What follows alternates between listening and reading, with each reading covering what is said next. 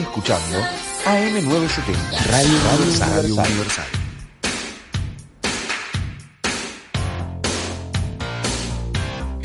Y con esta música le damos la bienvenida a Gabriel Mautoni, Gabo, porque sin Gabo no hay otoño. Siempre trae chimentos, Gaby. Está picante. Está picante. Gabriel, voy a decir públicamente perdón por no haberte felicitado en la pasada jornada por tu cumpleaños. Yo tampoco. ¡Feliz Perdón. cumple, Gabo! Perdí- per- perdón, perdón. Yo te terror con las fechas, no me acuerdo ni, ni el cumpleaños de la gente más cercana. Y ¿Cómo bueno, perdón. queridas? ¿Estás con resaca?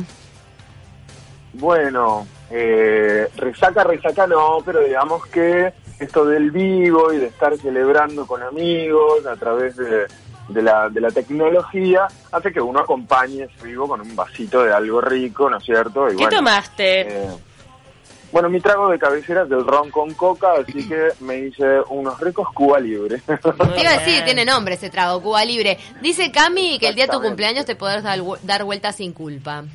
¿Ah? Y bueno, Cami es una gran experiencia en... en-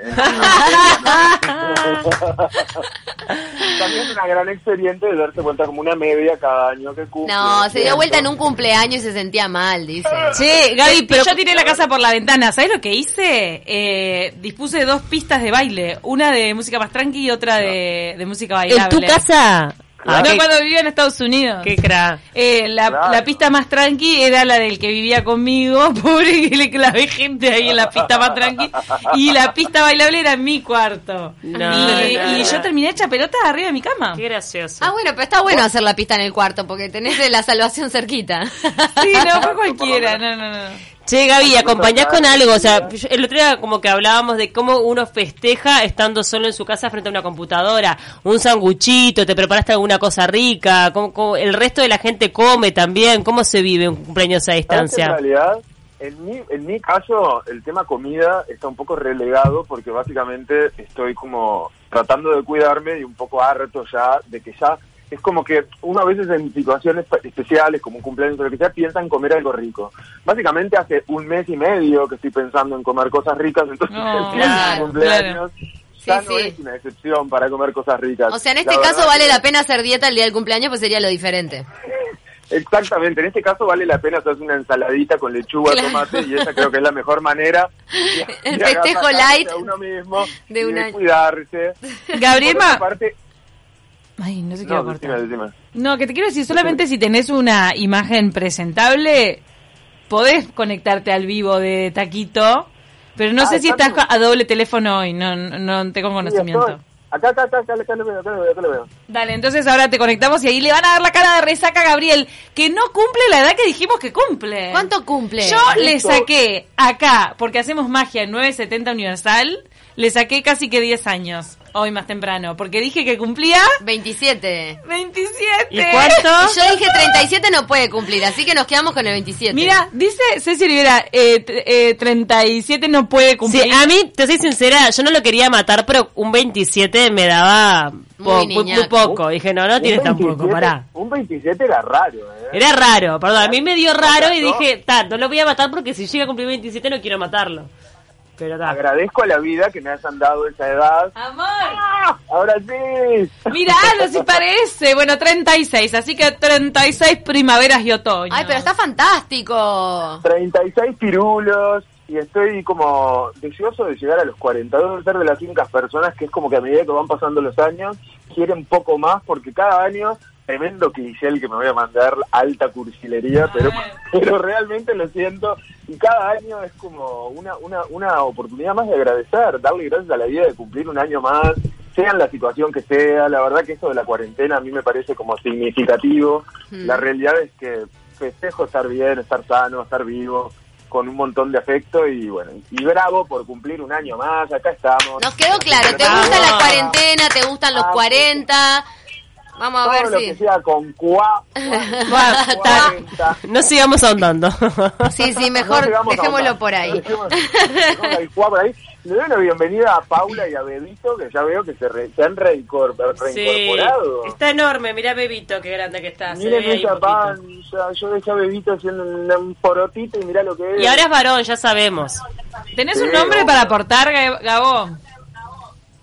Eh, No, sabes que lo pensé cuando Pau hizo la convocatoria y se me ocurrieron unos que después se repitieron y la verdad que si tuviera que recomendar uno a mí particularmente me gusta, pero porque siempre me gustó de chico el nombre Bernardo, por ejemplo. me imaginé que dijera, a mí me gusta porque siempre me gustó Gabriel, tremendo gol atrás. Bernardo, lo voy a tener en cuenta, Gaby. Bernardo, Bernardo Escurra. No sé, no, sé por qué le puse tono a Escurra, porque la verdad que no sé exactamente la procedencia del apellido, pero...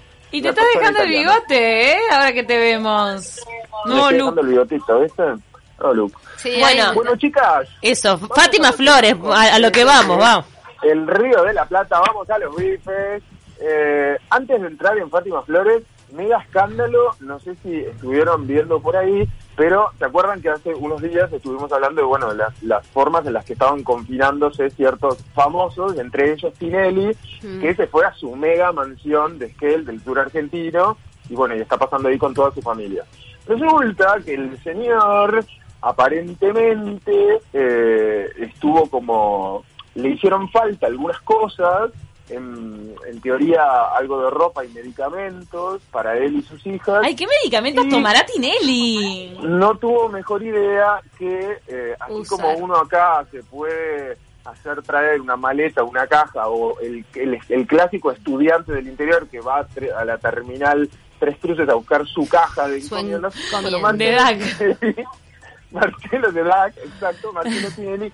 Se hizo eh, hacer, llevar una maleta con un taxi aéreo, un avión privado que contrató para que le llegue una maleta que no fue revisada, que no fue fiscalizada en ninguno de sus pasos desde Buenos Aires hasta Esquel y se armó un kilo. No, y además se le sumó el ingrediente de que podría tratarse de un vuelo humanitario porque los únicos vuelos permitidos en el espacio aéreo de los países en cuarentena son los humanitarios, por los cuales este taxi aéreo debería haberse utilizado como fines humanitarios y no para llevarle la maletita. Él igual viste que hizo declaraciones este, aclarando de que no fue un vuelo humanitario. No sabemos a quién creerle en definitiva, porque bueno, él negó, Tinelli. Es raro, es raro, es raro. Salió también la hija a hablar acerca, bueno, de un poco de la ira que todo esto había desatado y que de alguna manera mostraba un poco la hilacha del carácter de la gente que empieza a, quedar en evidencia en cuanto al enojo y tal.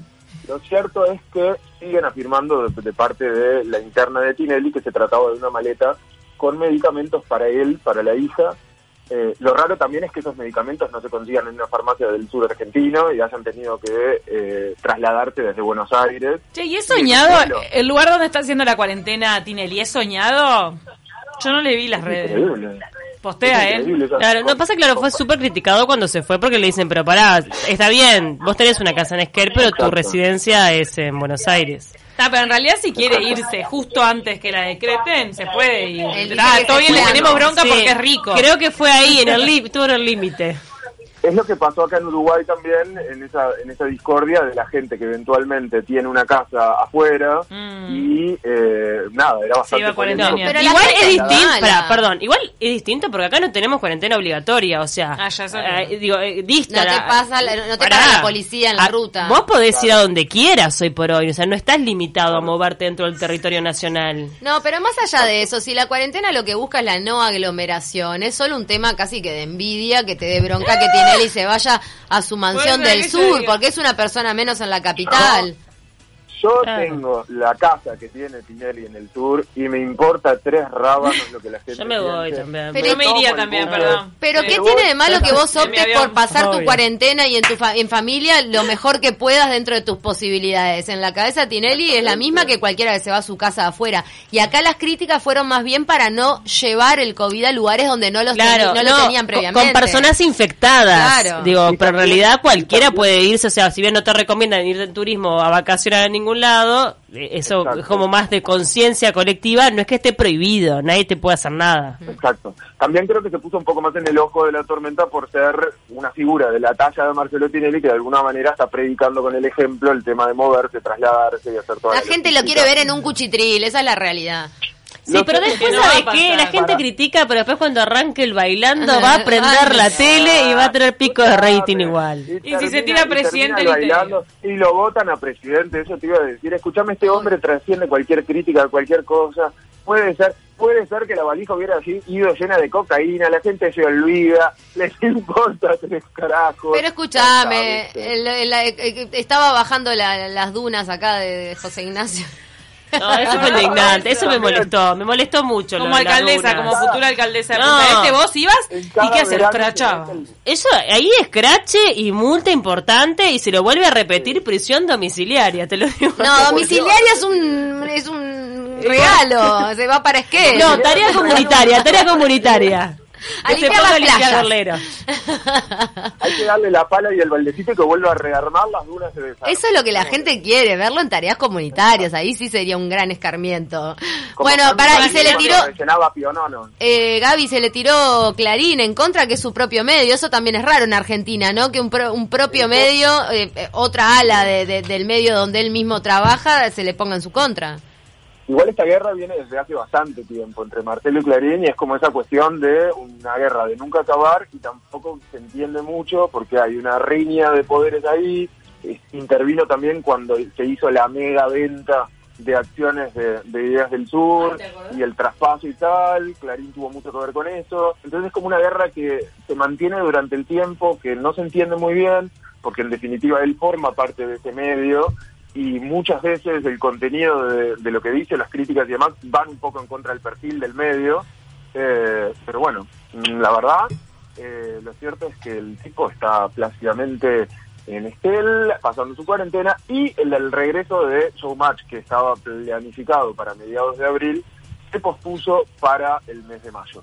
Cerramos Irelia acá y a, y a raíz de, de- de traspasos o reagendas de fechas, hay otra muy importante que ya lo habíamos comentado en nuestra columna, que era el regreso de Casados con Hijos, que Sí, regresaba sí. a la versión teatral. Ya se habían puesto en venta las entradas desde el mes de diciembre. Ay, sin Erika Rivas, me duele en el alma, perdón. Y bueno, por todo este tema se pospone el estreno para el mes de enero 2021 y se confirma que Erika Rivas, quien encarnaba el mítico y, e histórico personaje de María Elena, no va eh, a participar.